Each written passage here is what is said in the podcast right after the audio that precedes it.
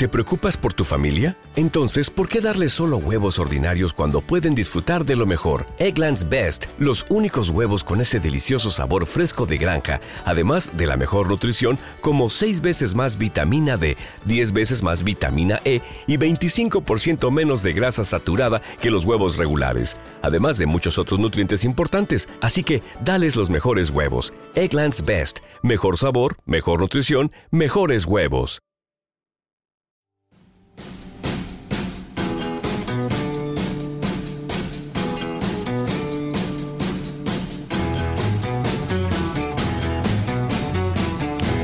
Hola, hola, yo soy Antonio Jiménez y esto es Nada más que música.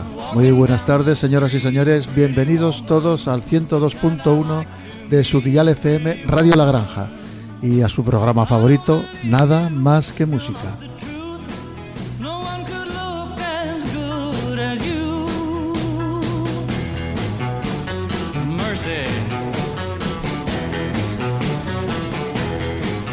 Habíamos dejado nuestra pequeña historia de la música pop en el mundo hippie, con sus luces estroboscópicas, luces negras, técnicas láser, proyecciones de colores y desarrollos musicales con temas de larga, de larguísima instrumentación.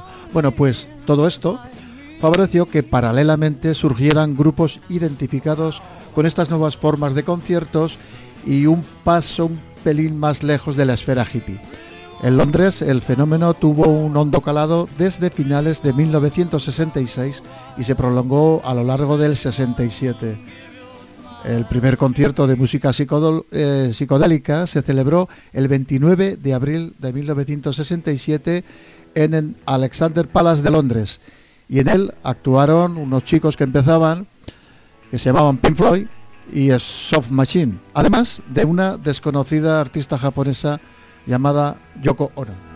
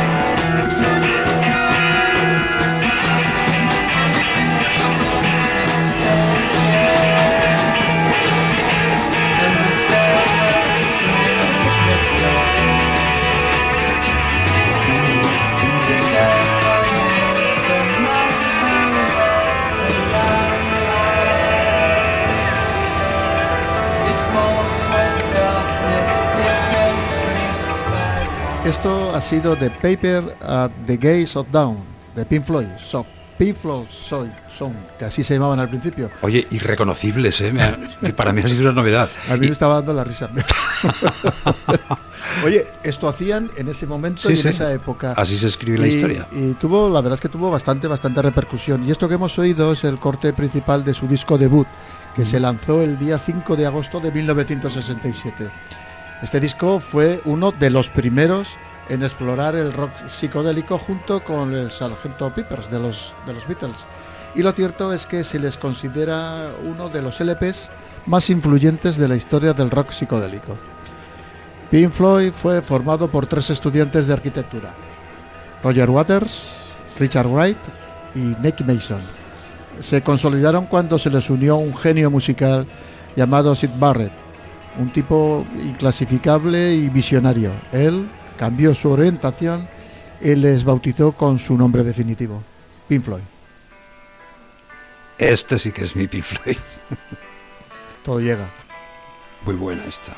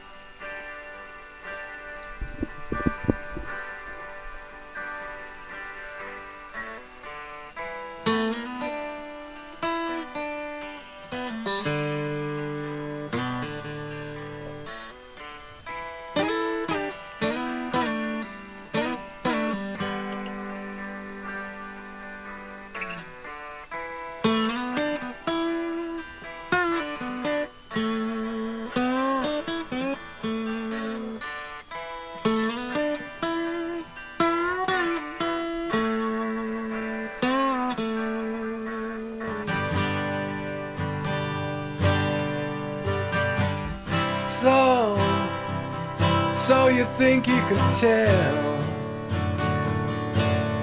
heaven from hell, blue skies from pain? Can you tell a green field from a cold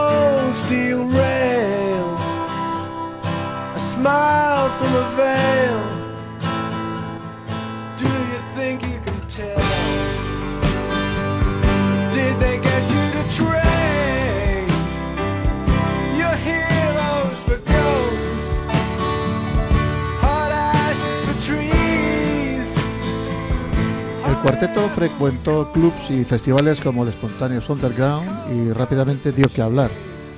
Debutaron discográficamente en 1967 y ya se codearon de forma inmediata con Cream, Jimi Hendrix, en fin, con lo mejorcito del pueblo. Todo un espaldarazo. Por desgracia, al poco de editarse su primer LP, Sid Barrett tocó fondo. Sus escarceos con las drogas y su frágil moral le hundieron. Entró en su lugar David Gilmour a la guitarra y durante un breve lapso de tiempo fueron cinco hasta que se tuvo que apartarse de forma definitiva. Con la publicación de A Saucer Full of Secrets, en 1968 el estilo de la banda dio un giro debido a la salida de Barrett y a la entrada de Gilmour. Definido como un álbum de transición, en él se mezclan las canciones psicodélicas semejantes a las firmadas por Barrett y piezas más experimentales, con influencias de la música clásica y que ayudaron a marcar el posterior sonido de Pink Floyd.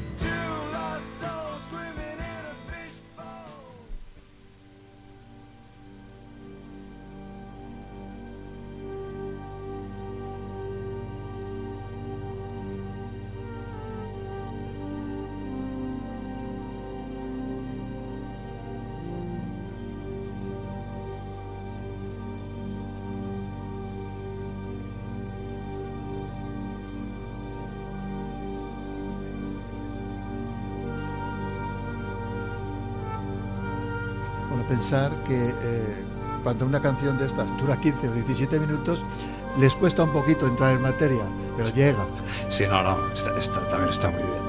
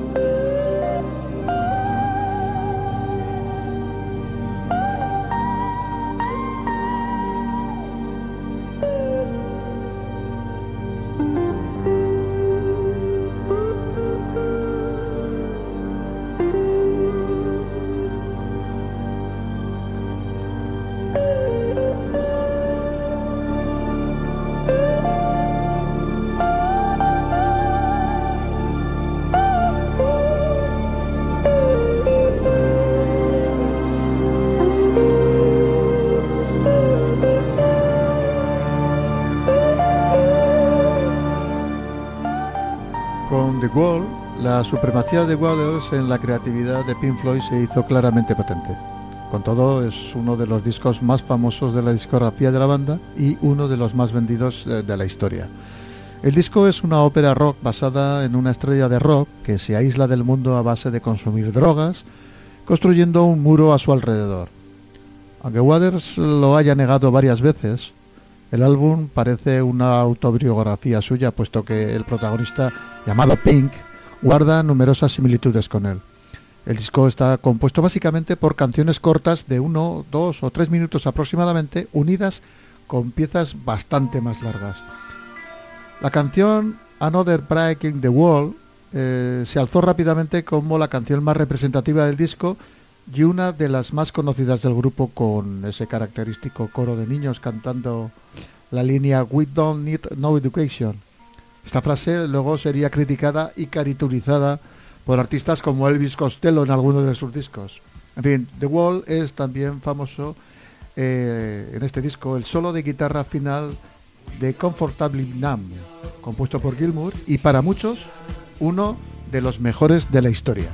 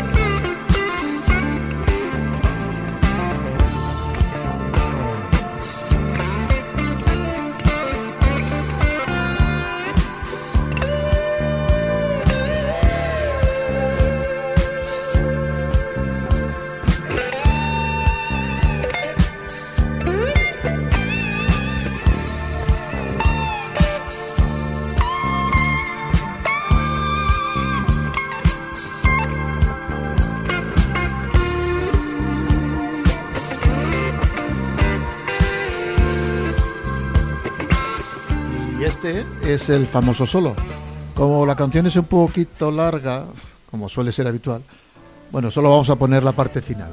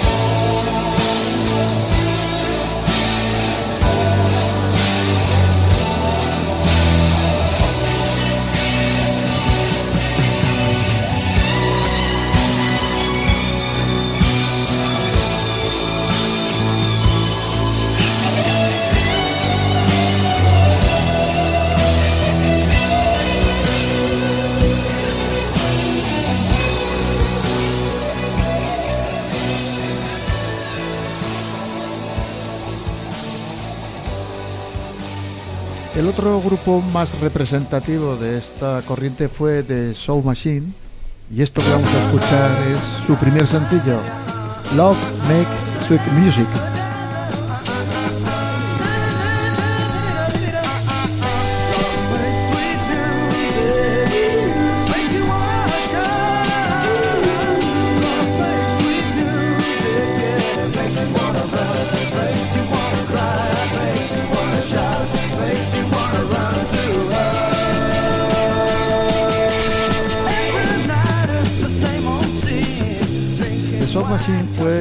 Musical inglés de rock formado en 1966 y que durante su inestable pero intensa carrera, tener presente que durante su vida creo que pasaron unos 15 músicos por sus filas.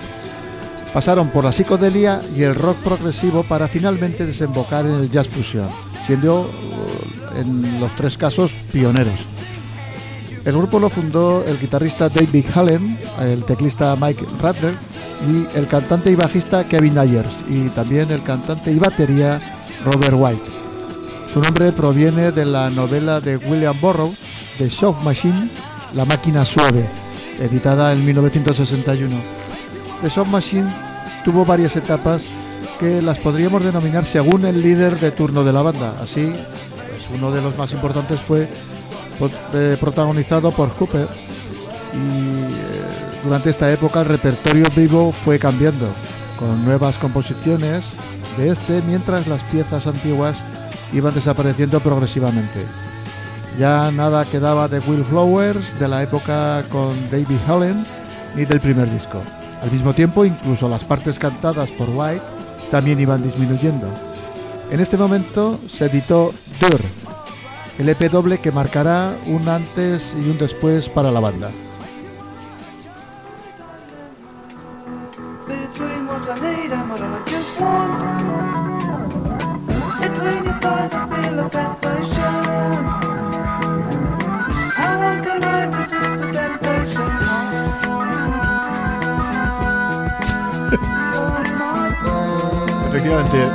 La, obra dura 20 minutos, pero nada, tranquilos, vamos a poner mucho menos.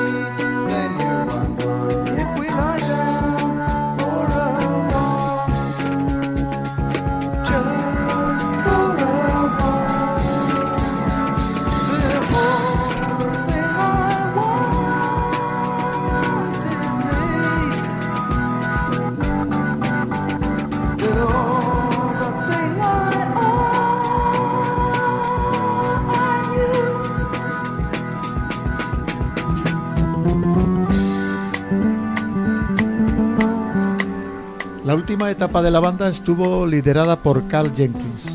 Si bien compuso la mitad de Six, el LP que lo confirmó como nuevo líder fue Seven, en 1974. Y aquí hace su debut Roy Buckington como nuevo bajista. Seven tuvo muy buenas críticas en su momento. En los siguientes tres años no habría álbumes de Soft Machine, excepto el primer recopilatorio Triple Echo en el 77 y el single de música disco Soft Space del mismo año. Sin embargo, en esta época habría varios proyectos paralelos y entre, estos proyectos, cada vez más personales de sus miembros, llegó su disolución en 1984. Y como siempre nos preguntamos, ¿qué estaba pasando en España con este estilo de música en esta época? Bueno, pues la psicodelia, eh, por definición, un sonido que replica las experiencias con setas mágicas, escalina o LSD, no tenían cabida en la España de los 60. El aislamiento cultural del régimen sirvió de barrera contra estas y otras influencias foráneas. Todos los grupos se veían obligados a enviar sus discos a la Dirección General de Radiodifusión y Televisión, que calificaba como no radiables aquellos títulos relacionados con el contacto físico, el mundo de la noche y en general que filtraran cualquier atisbo de vicio inconfesable. Las bandas psicodélicas que se oteaban en el horizonte anglosajón casi no consiguieron ser radiables, pero en España hay algunos tesoros enterrados. Por ejemplo, Smash, con su fusión de psicodelia y folclore andaluz, sí consiguió franquear al mismísimo generalísimo.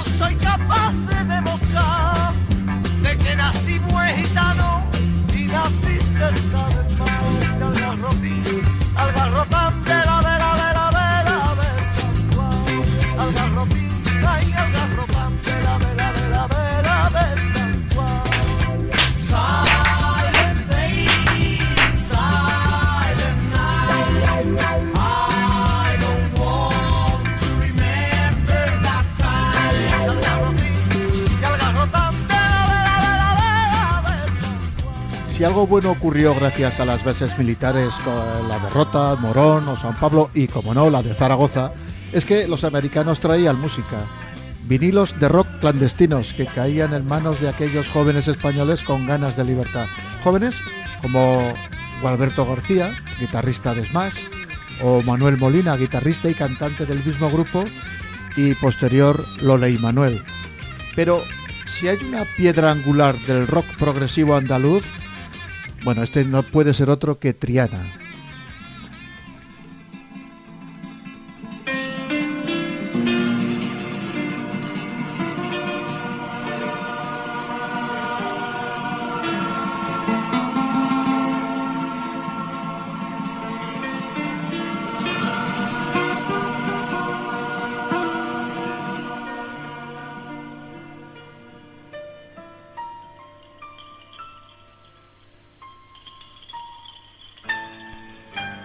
Estos copiaban a, los Pink Floyd también en los comienzos.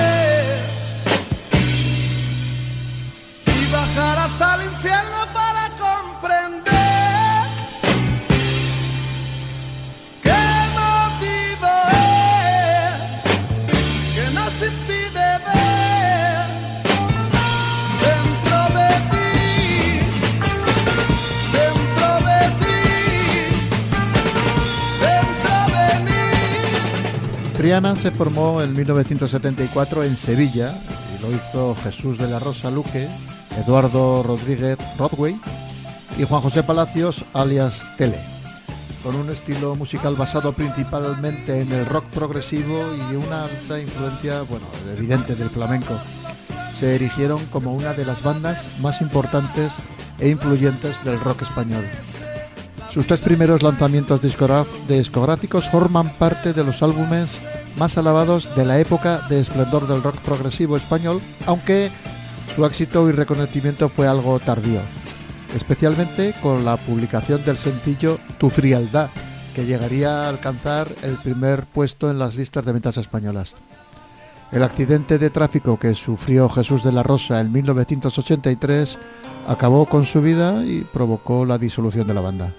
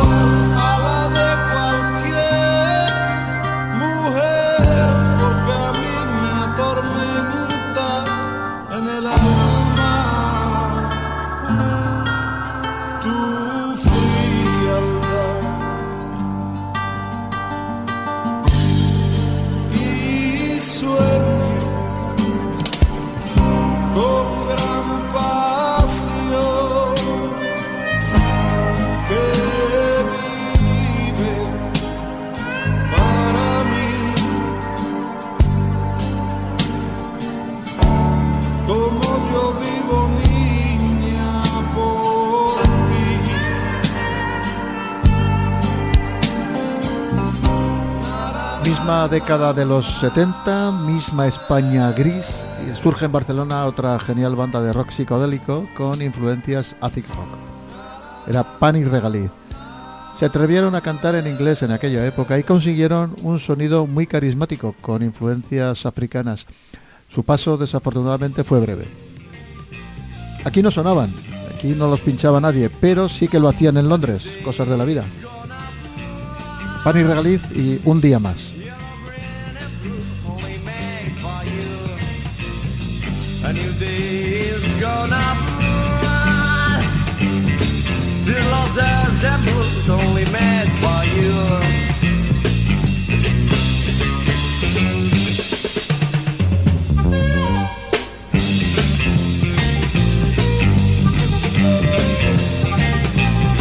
The things are not going to change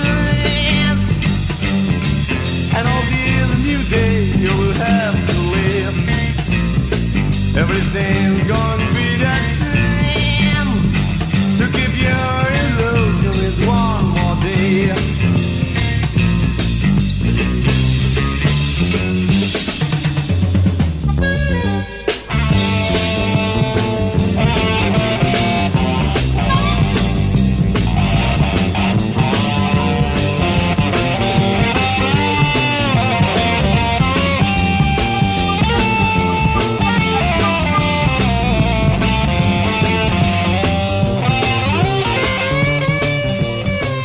mayo del 71, Granollers fue epicentro del festival, del primer festival de música progresiva en España eh, y el primer festival, por cierto, al aire libre. Sus asistentes, la también primera generación de soñadores psicodélicos, jugaron por unas horas a ser libres. Durante esas intensas noches de amor, paz, alucinógenos y buena música, tocaron Smash, Pan y Galiz, junto a otras bandas como Máquina, más yaceros y eléctricos. Barcelona, habitualmente aventajada en creación artística, parió otro de los mejores sonidos del progresivo español.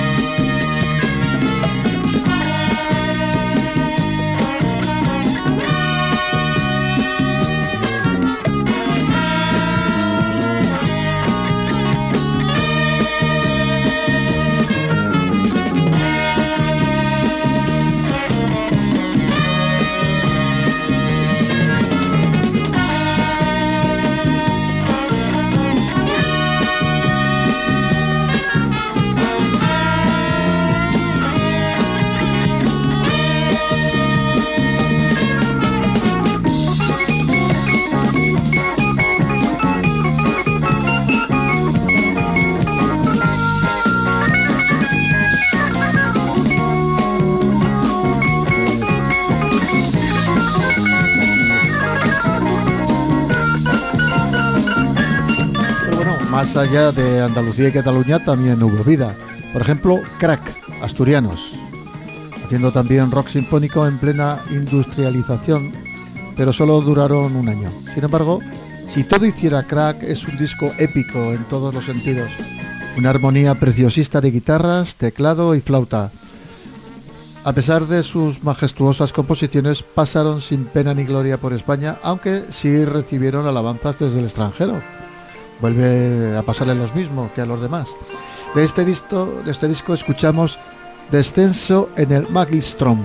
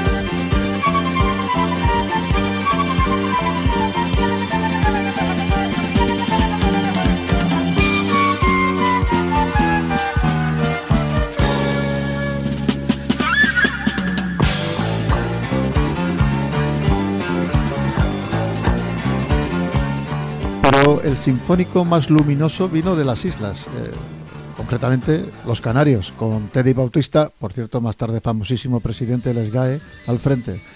También le dieron al progresivo con su joya Ciclos, una dimensión onírica de las cuatro estaciones de Vivaldi. Por desgracia es su único disco de este género, bellamente artificioso y con una instrumentación electrónica potente.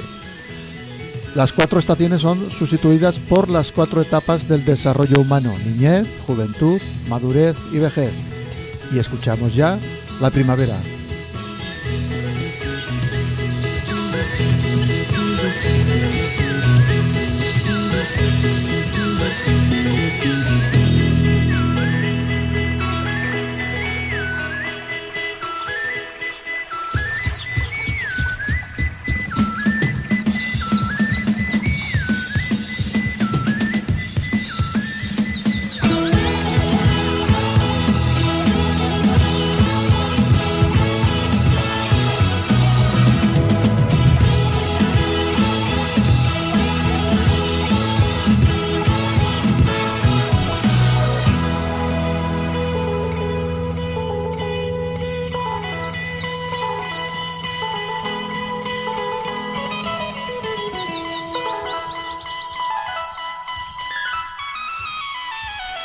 Bueno, y por hoy nada más. Me despido de vosotros hasta la próxima semana con esta extraordinaria obra, no sin antes hacer una, una, pequeña aclaración. El domingo pasado, durante la realización de este programa en la calle, pues eh, se nos preguntó que el porqué de mi despedida habitual de buenas vibraciones. Bueno, pues tal y como comenté allí, la explicación es muy sencilla y no la voy a poner en mi boca, sino que simplemente voy a la notita que el censor de turno dejó junto a Good Vibration, tema de los Beach Boys, prohibido en España. Dice así. Su sentido es totalmente erótico, se subliman las excitaciones sexuales. Esta letra pertenece a los ambientes de los grupos drogadictos de USA, los hip, entre paréntesis hippies, cuya filosofía está basada en el sexo. La acción sexual, según sus efectos, determina la bondad o maldad de la acción de ahí que esta subclase de USA, que está tratando de cambiar radicalmente la moralidad, se haya convertido en una amenaza social. La letra habla de good vibration, buenas vibraciones, frente a bad vibration, malas vibraciones, que equivale a los actos sexuales. Esta filosofía no es conocida por el público español, pero aún y todo, si se tiene en cuenta que el disco es para la juventud y que está en un inglés que se entiende demasiado fácil y que psicológicamente las vibraciones se asocian inmediatamente al orgasmo, creo que daría pie a muchísimos jóvenes a bailar por parecer graciosos. Considero además que su autorización daría pie a las revistas de tipo musical a ofrecer la letra en castellano. Por todo ello, considero que no debe autorizarse. Oye, pues eso. Así que, qué buenas, buenísimas vibraciones.